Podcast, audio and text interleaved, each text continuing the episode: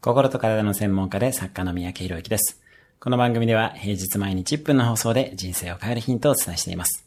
今日のテーマです。個人事業主と経営者のマインドの違い。個人事業主のスキルと経営者のスキルは全く違います。そしてスキルだけでなく、そもそものマインドセットはもっと違います。